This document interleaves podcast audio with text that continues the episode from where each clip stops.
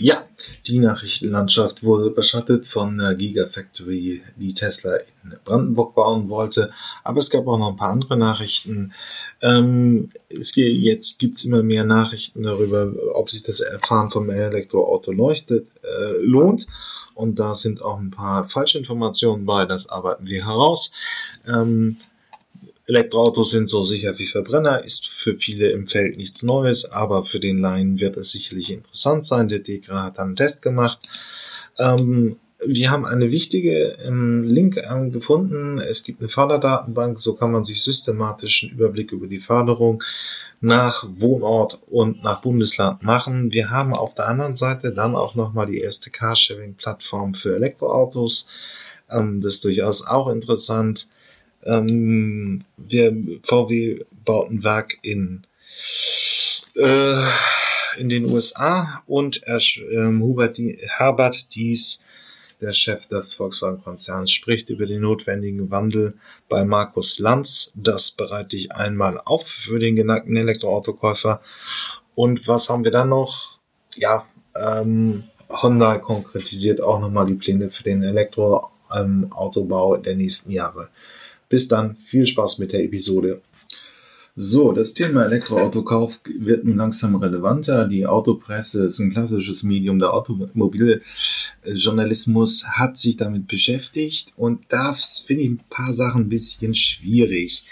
Ähm, wir haben einfach ähm, hier die Frage, ähm, ja, es wird immer noch das Elektroauto wird als umweltbewusst beschrieben aber die Kostenseite wird als schwierig beschrieben. Das ist so einfach nicht mehr richtig. Also je nach Fahrprofil kann, kann man problemlos aufs Elektroauto umsteigen und der Umweltschutzaspekt kommt dazu, aber das hat selbst Carlos Grosan, der ehemalige Chef von Renault Nissan, schon gesagt. Also in der Autoindustrie wird einfach gesehen, es ist der Kostenfaktor da.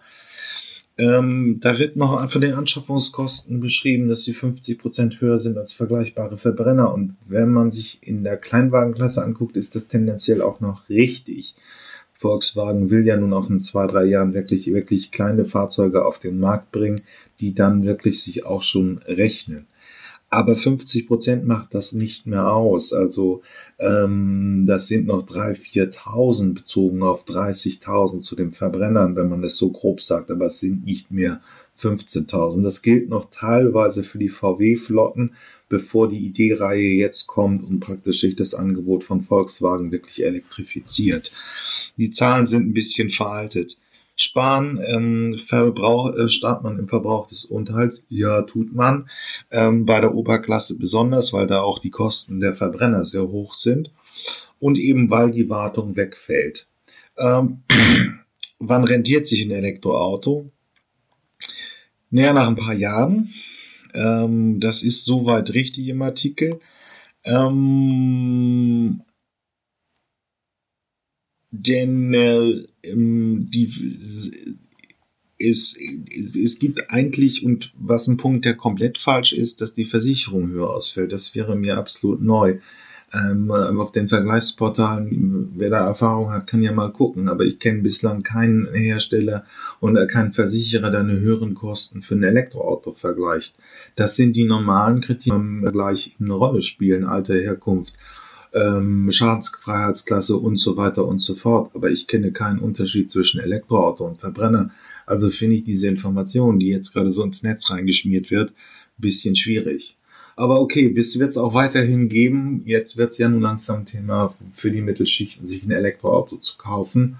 Und die Medien reagieren dann mehr oder weniger gut drauf. Okay, bis gleich die Degra hat nochmal Elektroautos getestet und ist zum Ergebnis gekommen, was auch schon 2012 klar war. Das Thema wird jetzt nun wirklich für viele Käufer wirklich relevant und deswegen postet es Golem eben auch nochmal. ähm, wir haben im Prinzip bei den Verbrennern genauso sichere Fahrzeuge wie ähm, äh, wie bei den ähm, wie bei Elektroautos. Es gibt einen Unterschied. Degra hat ähm, Fahrzeuge von Renault Nissan getestet, also den Leaf, glaube den Zoe auch nochmal, ja, und das Ergebnis war gleich. Das ist soweit nichts Neues. Äh, das sind halt Fahrzeuge von Großserienherstellern. Warum sollten die andere Sicherheitsstandards beim Elektroantrieb haben als beim Verbrennerantrieb? Und momentan müssten die Großserienhersteller es auch können. Ähm, das heißt also, sie liefern ihre Qualität, die man von den Verbrennern kennt, auch beim Elektroauto. Okay, bis gleich. Ja, bislang liefert Volkswagen noch nicht aus, aber bevor das passiert und dann natürlich die große Marktmacht ähm, des ähm, Automobil zweitgrößten Automobilstellers ist jetzt der größte. Also Volkswagen kappelt sich ja mit Toyota immer um die Krone im Automobilbau wer ist von den beiden der Autohersteller mit den meisten Autos. Aber bevor das losgeht, guckt man sich einmal die Neuwagenstatistik an und sieht, dass Tesla führt. Äh, das Model 3 ist ähm, jetzt schon 9000 Mal in Deutschland verkauft worden. In Österreich äh, erzählte mir Hauge Hinrichs von ähm, weiß ich jetzt nicht mehr genau, ähm, die da eine Lade, äh, Ladeinfrastruktur aufbauen, dass äh, Tesla schon das meistverkaufte, Model 3 schon das meistverkaufte Neuwagen ist. Also da hat er den Golf, den Skoda Fabio und so weiter outperformt. Aber in Deutschland ist es auch immerhin schon auf 3 ähm, und ähm, 9000 Fahrzeuge sind für den Zeitraum von Januar bis Oktober wirklich relativ gut. Markus, Fan von The Mobility House, war schon bei mir bei den Zukunftsmobilisten zu Gast. Und da haben Brancheninsider mal eine sehr wichtige Datenbank äh, zusammengestellt, wo alle Förderrichtlinien, die für Elektroautokäufer relevant sind, zusammengefasst. Das finde ich eine gute ähm, Option, weil man, im, wenn Sie ein Elektroauto kaufen, Sie jetzt ja mit einem Boost von Fördermitteln übergeben sind. Das kann man auch nicht hier im Podcast machen, weil ähm, das je von Kommune zu Kommune, von Bundesland zu Bundesland unterschiedlich ist. Und deswegen ist das relativ relevant, sich damit zu beschäftigen. Und es ist schön, dass es jetzt eine Datenbank gibt. Der Link ist natürlich wie immer hier ähm, in der Kapitelbeschreibung und bei den Show Notes enthalten. Und da kann man dann, wenn man sich wirklich mit dem Kauf eines Elektroautos beschäftigt, äh, das passende ähm, ähm, Förderprogramm in der Kommune, in der man lebt, in dem Bundesland, in dem man lebt, finden. Also, wichtiger Link in den Show Notes. Bis dann. Ja. Ähm, Future äh, ist eine neue ähm, Plattform für den, äh, fürs Carsharing nur mit der ich habe den Link in den Show Notes beigefügt und es ist sicherlich auch für Großstädte und ich gehe mal davon aus, dass sich in ähm, explizit in Berlin oder auch in anderen Großstädten das sehr verbreiten wird. Ähm, Carsharing ist an sich eine gute Idee und nun gibt es eben auch die Möglichkeit, sein Elektroauto bei Future eben an andere zu verleihen, wenn man es nicht braucht, um dadurch auch zusätzliche Einnahmen zu erzielen. Und gerade bei Großstädter brauchen nun nicht wirklich täglich das Auto, ähm, und da ergibt Carsharing die Möglichkeit, ähm, die Möglichkeit, das Maus zu testen. Wenn man sich wirklich auch ein Elektroauto kaufen möchte und sich erstmal mit dieser äh, mit dem Autofahren, mit dem elektrischen Autofahren vertraut machen, ist da wiederum die Möglichkeit, es eben testweise mal mit Future, also der neuen Form fürs äh, Teilen von Elektroautos auszuprobieren. Ist eine gute Option. Ähm, deswegen auch wieder ein wichtiger Link in den Show Notes. Ja, 30 Minuten Markus Lanz sich angucken ist wirklich schwierig. Ich habe es gemacht, weil er aber dies von Volkswagen also sonst auch nicht übermäßig häufig in den Medien auftaucht. Und wenn, macht er das über die eigenen Social Media Kanäle. Aber jetzt hat er sich mit einem Journalisten gestellt. Es war jetzt auch nicht so der ganz große Wurf, was Lanz da abgezogen hat. Da wird gefragt, wie er geschlafen hat, ob ihm die Transformation den Ra Namen, äh, den, äh, den Schlaf raubt. Ja, kann man auch Markus Lanz fragen, ob ihm die überalterte Fernsehseherschaft den Schlaf raubt und er nicht Angst hat, irgendwie YouTube zieht an ihm vorbei. Aber gut, das ist so diese Johannes B. Kanner Gefühlsrhetorik, die ich auch schwierig finde. Ähm, dies macht zwei, drei Punkte bei der Elektromobilität. Das ist auch in der Tat lustig, dass wirklich jetzt Volkswagen mit den Grünen auf einer Linie ist und die traditionell wirtschaftsliberalen Parteien wie die FDP eher hinten dran ist. Ähm, ja, Volkswagen hat jetzt einfach alle Investitionen getätigt für Elektromobilität und jetzt steht es spitze auf Kauf, äh, äh Kopf. Sie müssen verkaufen. Ähm, sonst sind die großen Investitionen nutzlos gewesen. Ja gut, die Vorbestellungen beim ID3 sind auch überzeugend, Aber nichtsdestotrotz, jetzt steht alles spitze auf Kopf. Seit April hat äh, Volkswagen alle Marketingkanäle ähm, geöffnet. Ähm, aus jeder Ecke werden die Idee-Reihe beworben. Man kommt im Internet nicht mehr an dieser Werbung vorbei.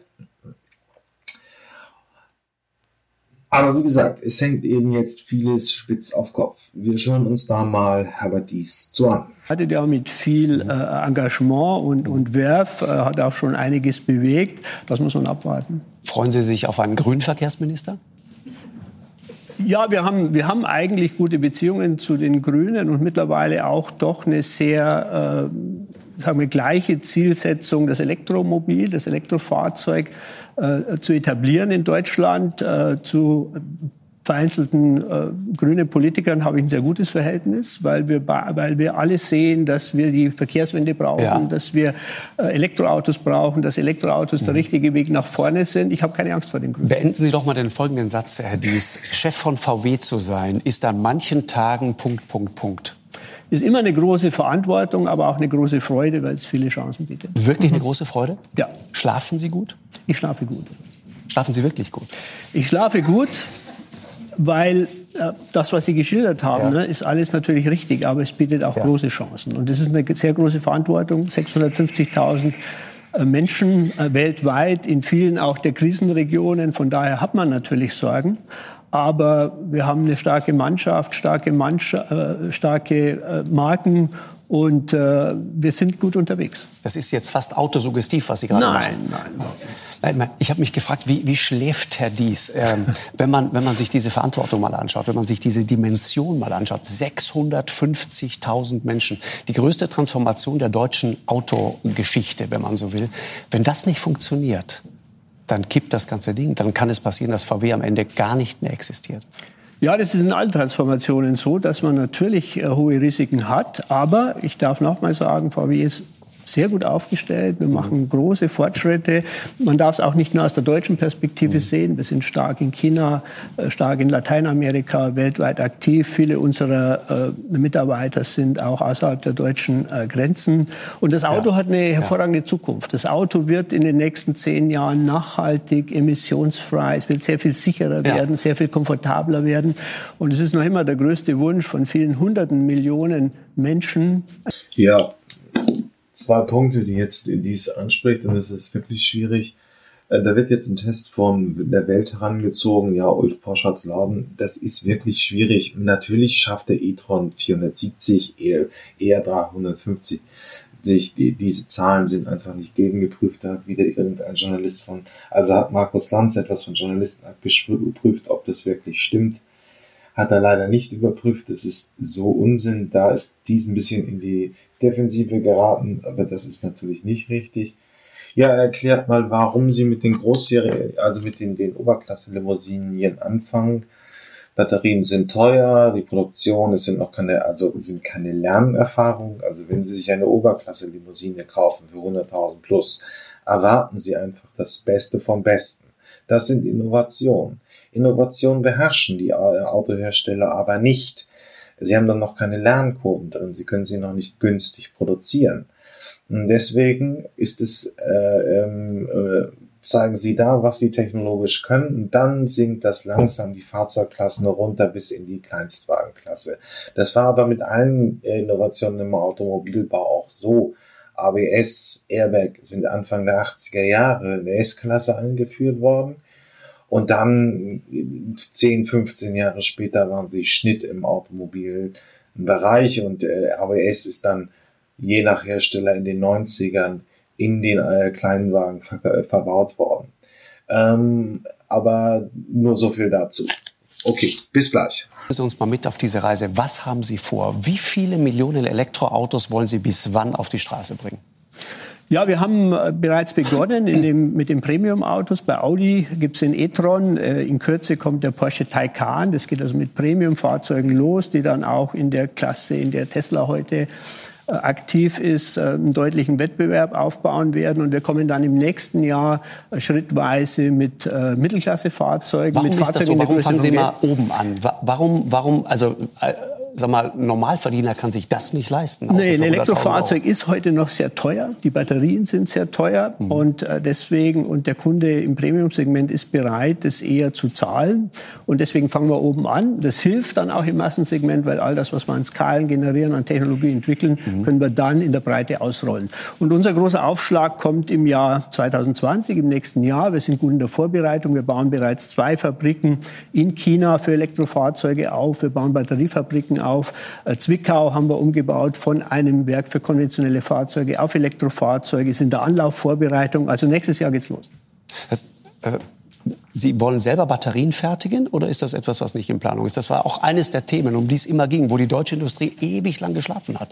Ja, wir haben natürlich versucht, auch äh, die deutsche Zulieferschaft dorthin zu bewegen, äh, in Batteriezellen zu investieren. Das ist ein großes Investitionsmodell. Man mhm. braucht unvorstellbar äh, große Fabriken für diese Batteriezellen.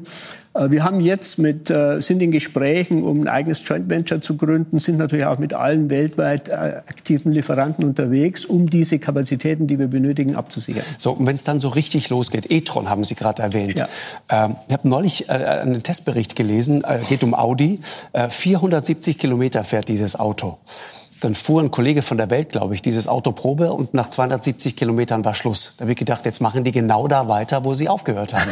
nee, das ist unfair, weil natürlich sind die, der Verbrauch und das bei Benzinfahrzeugen auch so hängt sehr stark von der Durchschnittsgeschwindigkeit ab, ne, von der Leistung. Wenn man das Auto natürlich auf der deutschen Autobahn bewegt, das gilt für Tesla oder alle, dann muss man sich damit abfinden, dass die Reichweite deutlich geringer ist. Aber also man schreibt dann 400, 470 Kilometer rein und der sagte, die, er hat dann das Kleingedruckte gelesen. Nein, das ist, war die, die natürlich. Doch, doch. Und da stand dann drin, da stand dann drin, 470 Kilometer nur im Stadtverkehr bei 30 Grad Außentemperatur, also optimal für die Batterie und bitte ohne Klimaanlage. Wer fährt bei plus 30 Grad nee, ohne das Klimaanlage? Das ist auch nicht richtig. Die, die, die, die, äh, ja. die Reichweite wird gemessen nach WLTP. Das ist ein Zyklus, der hat geringe Anteile von höheren Geschwindigkeiten, 120, 130, mhm. fährt niemals 160 oder 170.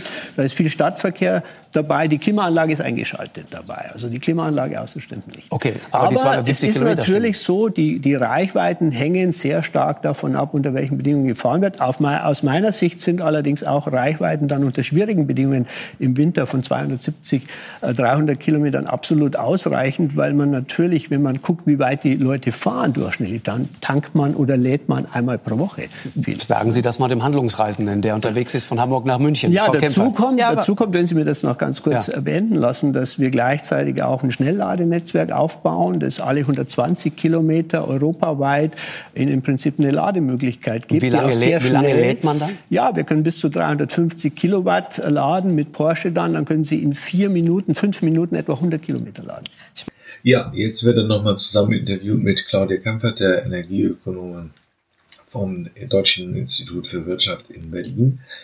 Ähm, und sie stellen jetzt natürlich auch zu Recht raus, dass es natürlich auch strategische Möglichkeiten gibt, wie Moja ja, ich nenne es Sammeltaxidienst, das nennen die selber so nicht, weil, weil sie dann Probleme mit dem Taxigewerbe bekommen. Sie hatten ja schon einen kleinen Rechtsstreit, den sie aber auch für sich entschieden haben. Also Moja ist eine Tochter von Volkswagen. Ähm, das sind natürlich einfach in dieser Energiewende eine, ähm, in dieser Verkehrswende eben eine der großen Themen, die die Autohersteller machen. Ja, ähm, aber längst muss man auch dazu sagen, Moja fährt eben auch in Hamburg immer noch mit äh, klassischen Verbrennerfahrzeugen, also dem Crafter von Volkswagen, mit einem normalen Verbrennerantrieb. Das soll in den nächsten zwei, drei Jahren mal geändert werden zu einem elektrischen Antrieb. Aber darauf warten wir eben auch noch. Okay, bis gleich kleine Fahrzeuge kommen mit dem ID3, ein Fahrzeug in der Golfgröße, mhm. der eigentlich das äh, Kernsegment von Volkswagen, da kommt Volkswagen her. Und dann zwei, drei Jahre später auch noch mal kleinere Autos in der Größenordnung von Polo. Und es gibt den Up mittlerweile mit äh, etwa 250 Kilometern Reichweite, ein Stadtfahrzeug, das jetzt auch noch mal äh, neu überarbeitet wird und auf den Markt kommt, sodass wir ein breites Angebot abliefern. Aber auch beim Thema, auch beim ja. Thema Mobilität tun wir viel. Wir sind hier in Hamburg. Ich weiß nicht, ob Sie Moja schon mal gesehen gesehen haben. Das sind Elektrofahrzeuge, Shuttles, die hier durch die Stadt fahren. Als ich, kam, als ich kam, habe ich vorhin zwei gesehen. Wollte ich Sie, ja, wollte genau. Sie gleich ja, danach genau. fragen, aber schieben Sie es ein. Also Moja, Ja. sehr, sehr interessant, Ja, gibt es genau. in Hannover und gibt es in Hamburg. Und ist, ist so, so ein Ding, von dem Sie sagen würden, Frau Kempfert? Ja, so, es so, geht in die richtige Richtung. Ja, also ich erklären weiß, Sie es ein, ein, einmal. ein Freund von mir wollte am Wochenende diese Moja buchen und ist gescheitert daran, weil es entweder hieß, der Bus ist voll oder er kommt nicht. Und dann hat er irgendwie drei Mojas an sich vorbeifahren sehen, die alle leer waren. Also das äh, ist ein Problem. Scheinbar das ist vielleicht nur ein Softwareproblem, aber ich will nur kurz sagen, es geht in die richtige Richtung, Ja. weil was wir brauchen ist Elektromobilität. Äh, was wir brauchen ist Mobilitätsdienstleistung, ist Carsharing, ist kein eigenes Fahrzeug mehr. In der individuelle Mobilität bedarf kein eigenes Fahrzeug. Mhm. Individuelle Mobilität bedarf genau so etwas, wenn es dann funktioniert. aber erklären All Sie es einmal, Sie? Herr Dies, was, was ist Moja genau für, die- Ja. für die Menschen, die irgendwo in München leben zum Beispiel? Was ist die Idee? Das ist, ist das eine Vision für die Zukunft, von der man sagt, so Mit könnte Sicherheit- Fortbewegung in der Stadt in Zukunft Mit Sicherheit ein Baustein könnte Moja werden. Also, Sie Moja haben sind kleine Elektrofahrzeuge, Moja sind Elektrofahrzeuge, Mhm.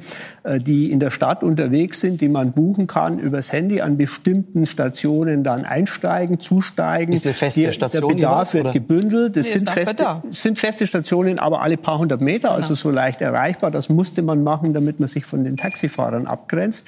Und sie steigen in das Shuttle ein, bezahlen über ihre App und ein Teil der Fahrt wird eben geteilt. Da kann es mal passieren, dass nur einer drin sitzt, aber häufig die Durchschnittsbelegung, glaube ich, ist momentan bei 3,6 Personen. Durchschnittsbelegung Auto ist bei 1,1, 1,2 Schon mal in deutlich Hamburg. besser. Deutliche Ja. Verbesserung, weniger Verkehrsfläche, äh, sehr großer Komfort. Wir haben WLAN im, äh, im Fahrzeug drin. Das Fahrzeug ist klimatisiert, fährt voll elektrisch, ist Tag und Nacht unterwegs.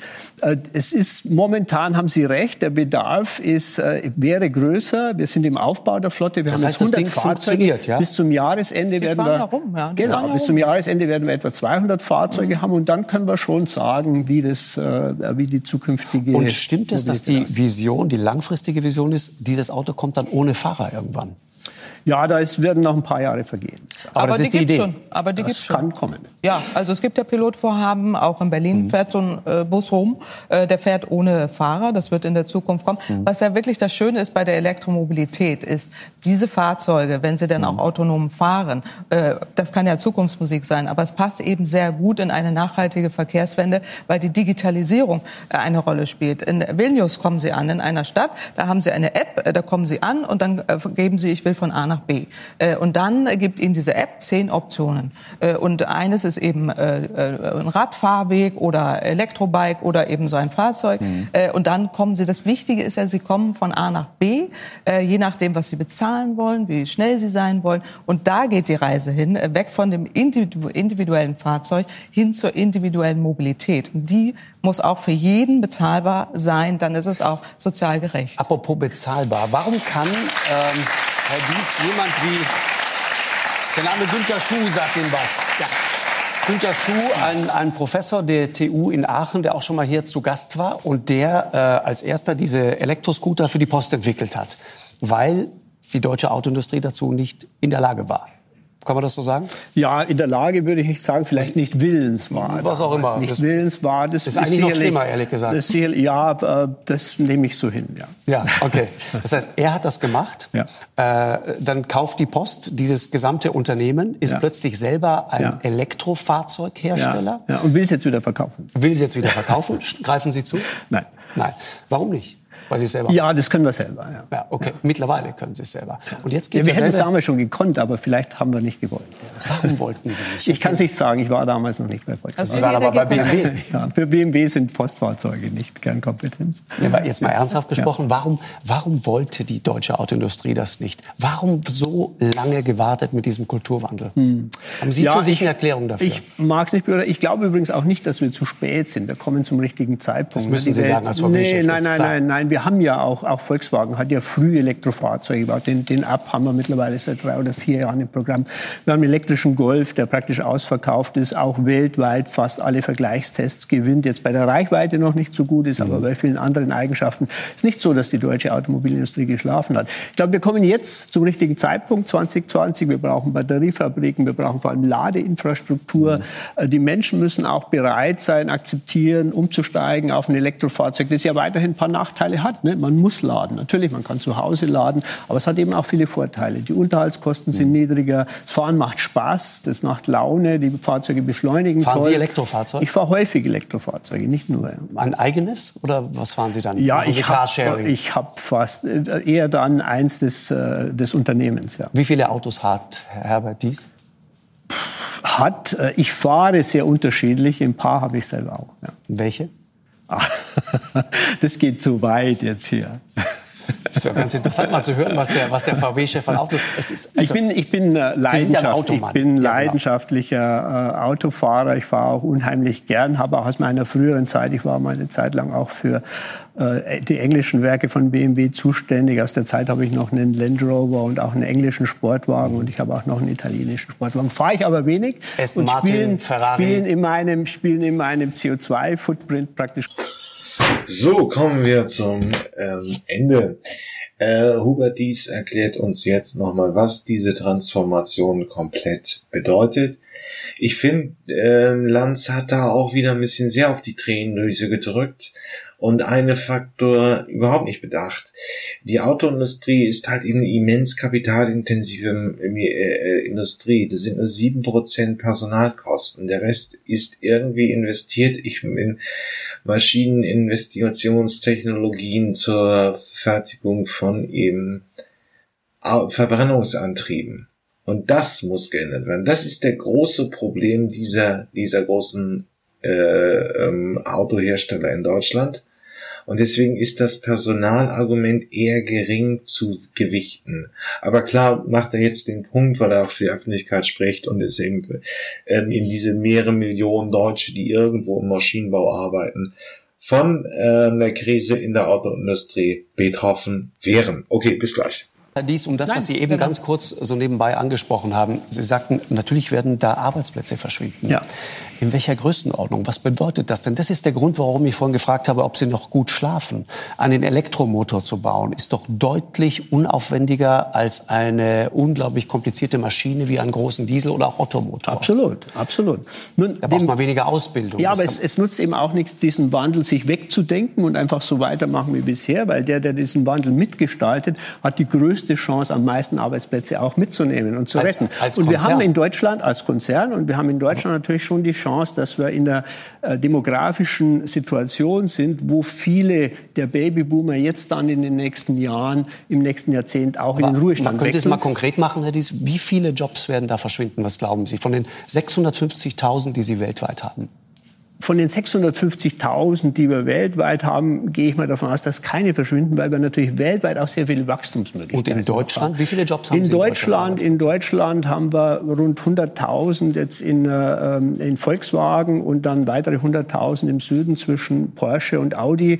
Und äh, wir haben natürlich auch Chancen für weiteres Wachstum. Ne? So wie Sie sagen, für Qualifiz äh, wir, deswegen machen wir Moja. Gibt es da ein neues Marktsegment okay. für Volkswagen, in das wir reingehen können. Wir machen äh, Carsharing jetzt mit Elektrofahrzeugen in Berlin. Gibt es da ein Dienstleistungssegment, in das wir reinwachsen können? Ja. Wir befassen uns dann natürlich auch mit Zukunftstechniken, ja, wie heißt, auch Sie, vertikaler Mobilität. Ich das natürlich mal. versuchen Sie, wir. Sie suchen nach einer neuen Aufgabe für diese Leute. Natürlich. Und wir aber, haben, wir aber haben, noch mal konkret. Sie erinnern sich an meine Frage. Wie viele Jobs werden da verschwinden? Ja, wir gehen natürlich gehen erstmal in, wenn man die gleichen Volumina annimmt, gehen etwa in der äh, Automobilfertigung 20 Prozent der äh, Jobs verloren. 20 Prozent der Jobs in der Fertigung. Na, jetzt kann man natürlich sagen, jetzt rechnen wir schon damit, dass wir äh, auch da wir schnell sind, vielleicht auch Marktanteile gewinnen, auch dem Wettbewerb was wegnehmen. Wir können einen Teil der Jobs natürlich auch jetzt in den nächsten Jahren über den demografischen Wandel abbauen. Aber Elektromobilität bedeutet einen Arbeitsplatzverlust in Deutschland.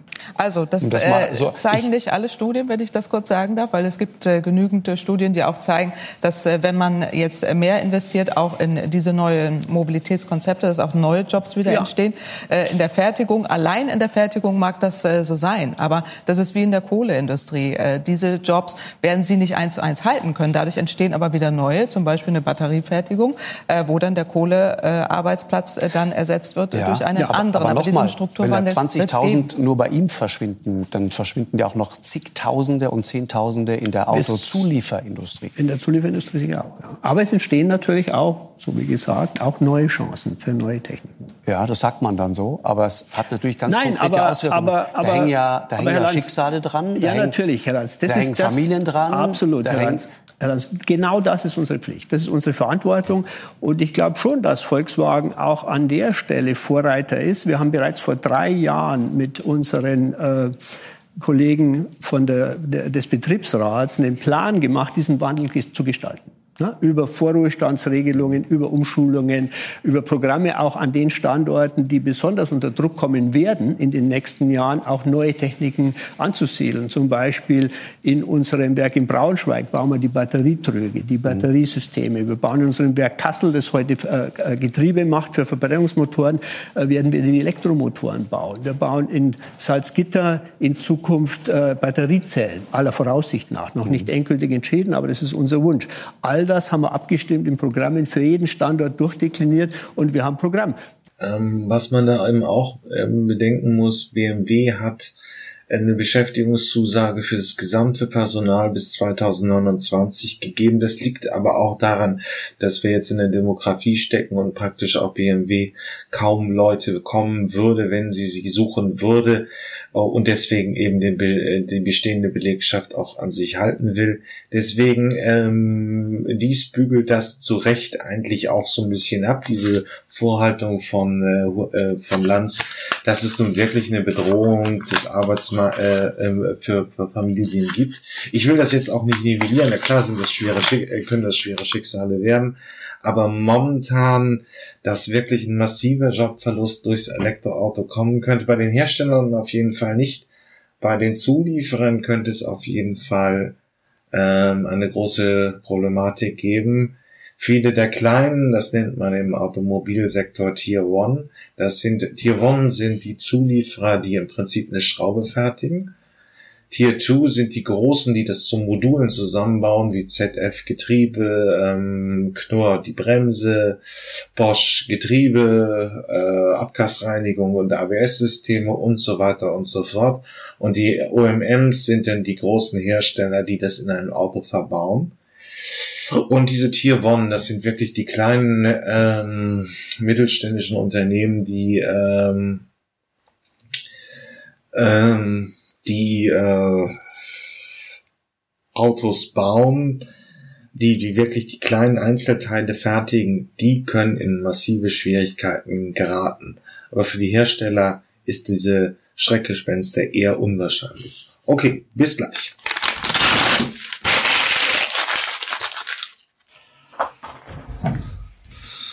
Weiß hier eigentlich jemand, was das meistverkaufteste Auto ähm, der Welt ist? Ja, jetzt kommen wahrscheinlich die üblichen Empfehlungen, Toyota Corolla und VW Golf oder Käfer sogar noch. Nein, es ist der Ford F150, also wenigstens in den Jahren so 2007, 2008.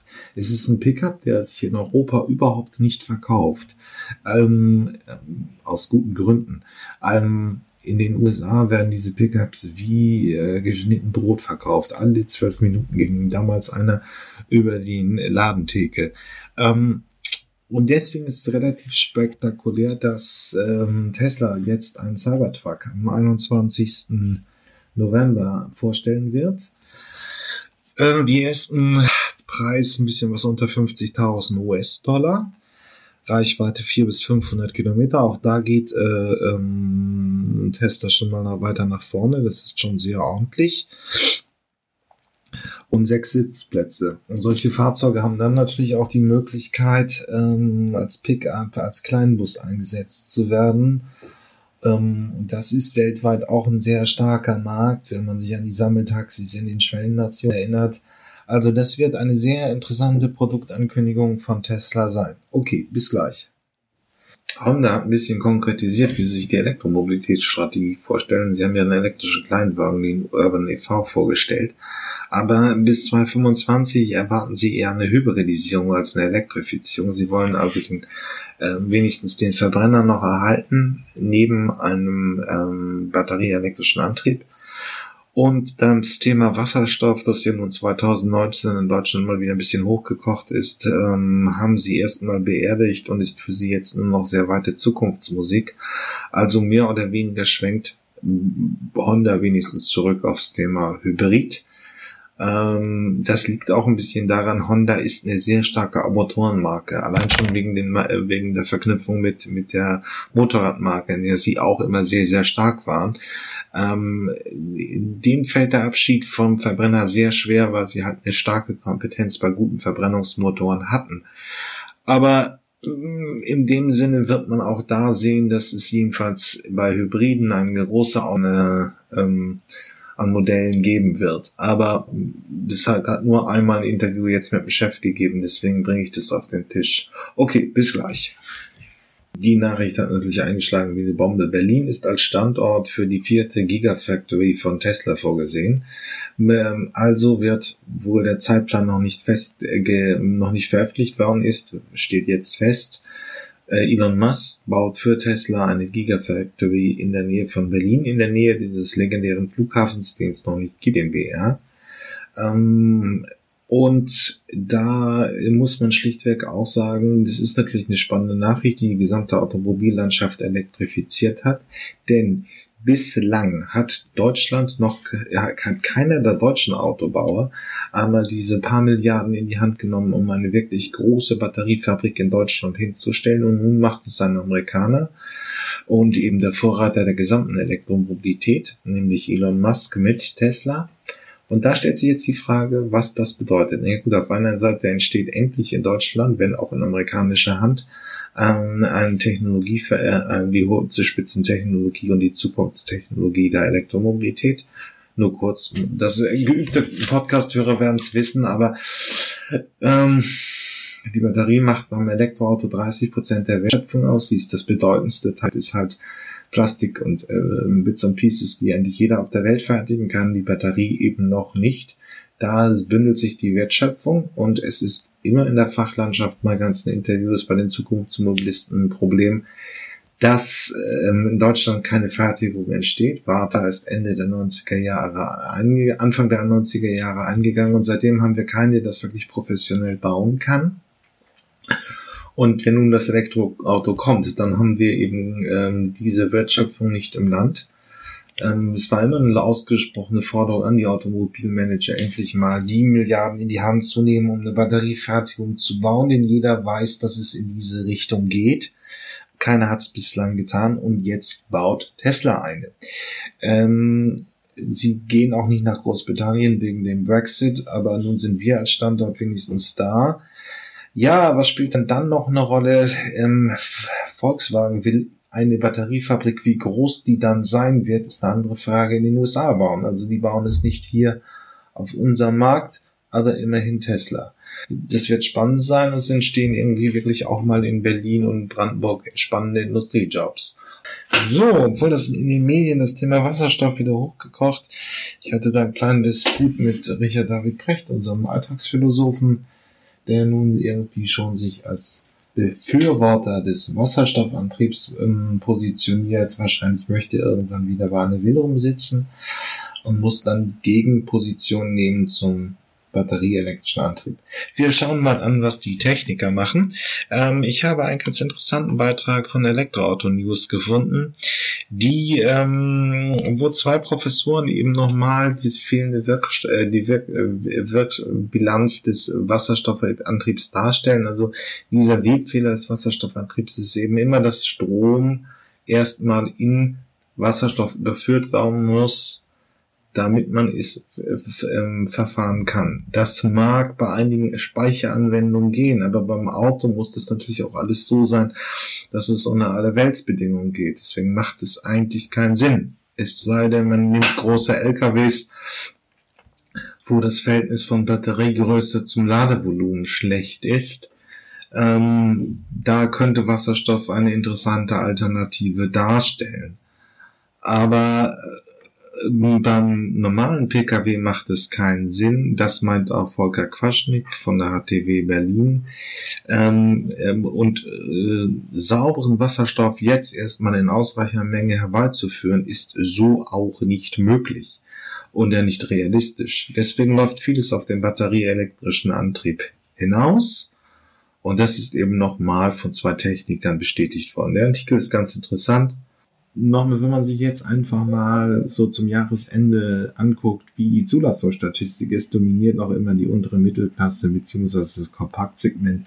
Ist natürlich beim Elektroautomarkt immer so eine Sache. Man kann nicht direkt mit dem Verbrennermarkt vergleichen.